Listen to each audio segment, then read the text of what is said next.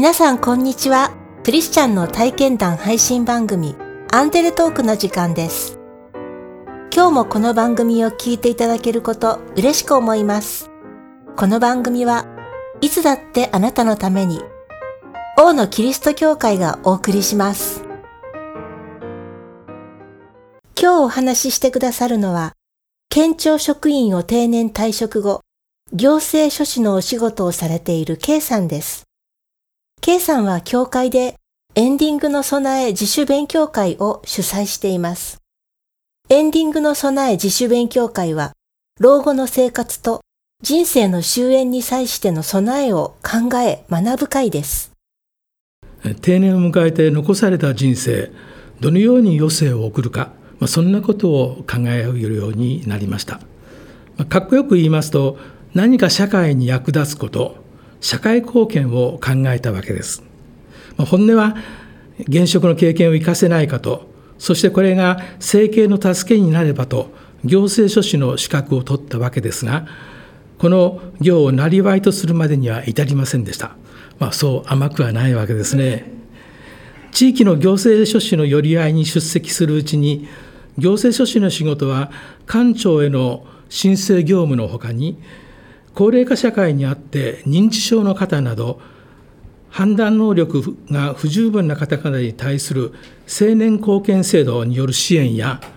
相続遺言をサポートすることも大きな柱で柱であることを知りました。私は教会にあって墓地委員として教会墓地の納骨事務に関わってきたこともありまして高齢者をサポートできないものかとこの働きを立ち上げました。そのようなことで、今から6年前に、老後の安心設計、エンディングの備えの自主勉強会を始めました。その時の案内ですけれども、世に生を受け、弱いを感じるようになってきますと、残された歳月を自分らしく、また憂いもなく過ごせたらいいなと願うものであります。エンディングの備え自主勉強会は、老後の生活と人生の終焉に際しての備えとして、エンディングを考える自主グループです。エンディングの備えも神様から委ねられている恵みです。生を受けたことの感謝、豊かなエンディングを黙想してみてはいかがでしょうか。老若男女、託す側、託される側、こうできたらいいなとお思いの方、どなた様も歓迎いたしますので、ご参加をお待ちしております。なお、自主勉強会は、第5週の日曜日、第1礼拝と第2礼拝の中間時間帯に開催しており、今までの出席者は50名ほどで、常時十数名が出席しております。私たちですね、まあ、高齢になった時に認知症になって何もできないんじゃないかっていうねそういうような感覚が頭の中にあるかと思います。しかし私はこういうことをですねするにあってやはり前提となるもの私の理念になるわけですけれども個人の尊厳ということをベースに置いております。聖書にもですね私の目にはあなたは高価で尊い私はあなたを愛している。イザヤ書の43章4節ですけど、まあ、そういうようなですね、えー、聖書の言葉があります。ですから、もう神様は、その、尊いんだと、一人一人が尊いんだよ、そういうですね、ことをおっしゃってくださっております。ここに立ちましてですね、いわゆる高齢者福祉というものも、この認知症という方は何もできないということじゃなくて、残存能力はあるんだよと。それから自己決定する能力があるんだよと。それをですねやはり尊重してほしいなということでこれを前提に立っております。そしてまあその尊厳をですねベースに置きますと自分が自分らしく過ごすにはということになりますと、まあ、このエンディングを考えますと人生どうありたいかというとつながってくるわけですね。そして定年を控えての人生の見直しこれを設計していくと。この中で自らができることとはどういうことなのかその中にあって。そして、まあ、最後のエンディング就活。これに向けてそのエンディングをです、ね、豊かに過ごしたい、まあ、こんなところがですね私の中の描いているそのポイントポイントっていうんでしょうかになってまいります。エンディングの備えは誰もが神様に愛されている尊い存在として、尊厳を持った自分らしい豊かな老後を過ごすための準備なんですね。具体的にはどのような準備をするのでしょうか？一つは健康な日常生活を延長するときに考えておくこと。それから2番目には自立生活が困難になったときに備えてのこと。それから3番目は終焉に備えてのことと。そしてこれらを、まあ、書きしたためるものとして、まあ、遺言書があるなり、まあ、そこまでいかなくても申し送りっていうような形でエンディングノートにですね書くとこういうお勧めをしているわけなんです。まあ、第一段階としては、健常な日常生活の延長線上で考えていただける一つですね。そしてそこの中で40、50ぐらいから考えてほしいということを申し上げました。と言いますのは、自立していく上での費用が今後あるのかどうかとか、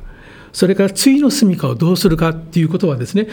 直前60、70になって考えるんでなくて、その定年後の生活設計をするっていう意味で早めに一つ考えていただきたいということ。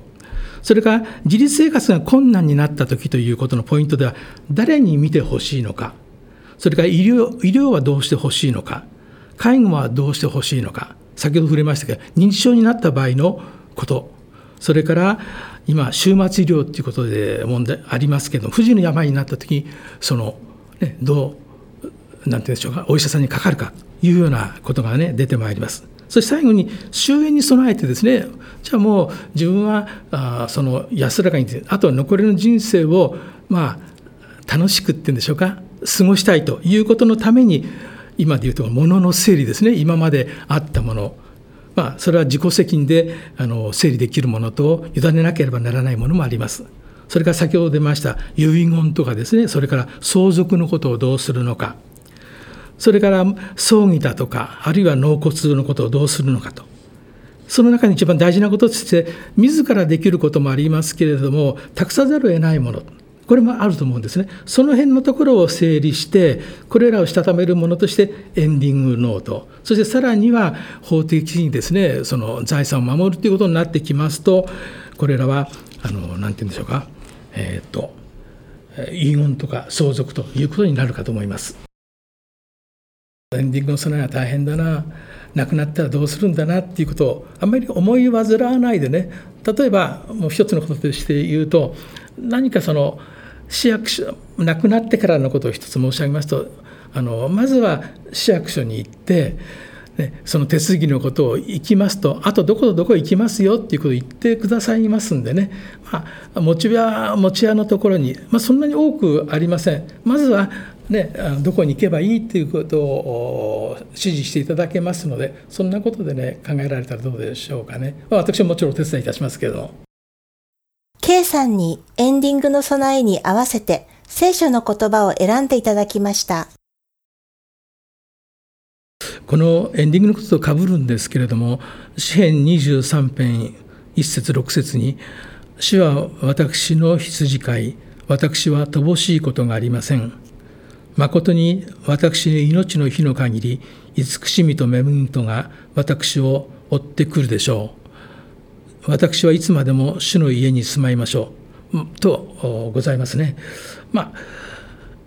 エンディングのこの思いということですね、えー、ながらこういうことを黙想してみたらで、ね、いかがでしょうか、まあ、そんなふうに思っております。全てが整えた人生であるんですよ。そしてさらに残されているところについて黙想してねさらに夢を膨らませていただければ残りの人生楽しくなるんじゃないのかなってこう思っております。聖書の神様は一人一人の人は高価で尊いと言っています K さんはその言葉の通り自分の命を最後まで自分らしく豊かに過ごすことができるようにとこの働きを続けています。私の目にはあなたは高価で尊い。私はあなたを愛している。聖書イザヤ書43章4節この約束の通り、あなたも価値ある自分を見出し、人生の最後まで豊かに過ごすことができますように。王のキリスト教会は、地域に開かれたプロテスタントの教会です。最寄り駅は小田急線相模大野駅。北口から徒歩5分です。毎週日曜日の礼拝にぜひお出かけください。詳しくは王のキリスト教会ホームページをご覧ください。いつだってあなたのために王のキリスト教会でした。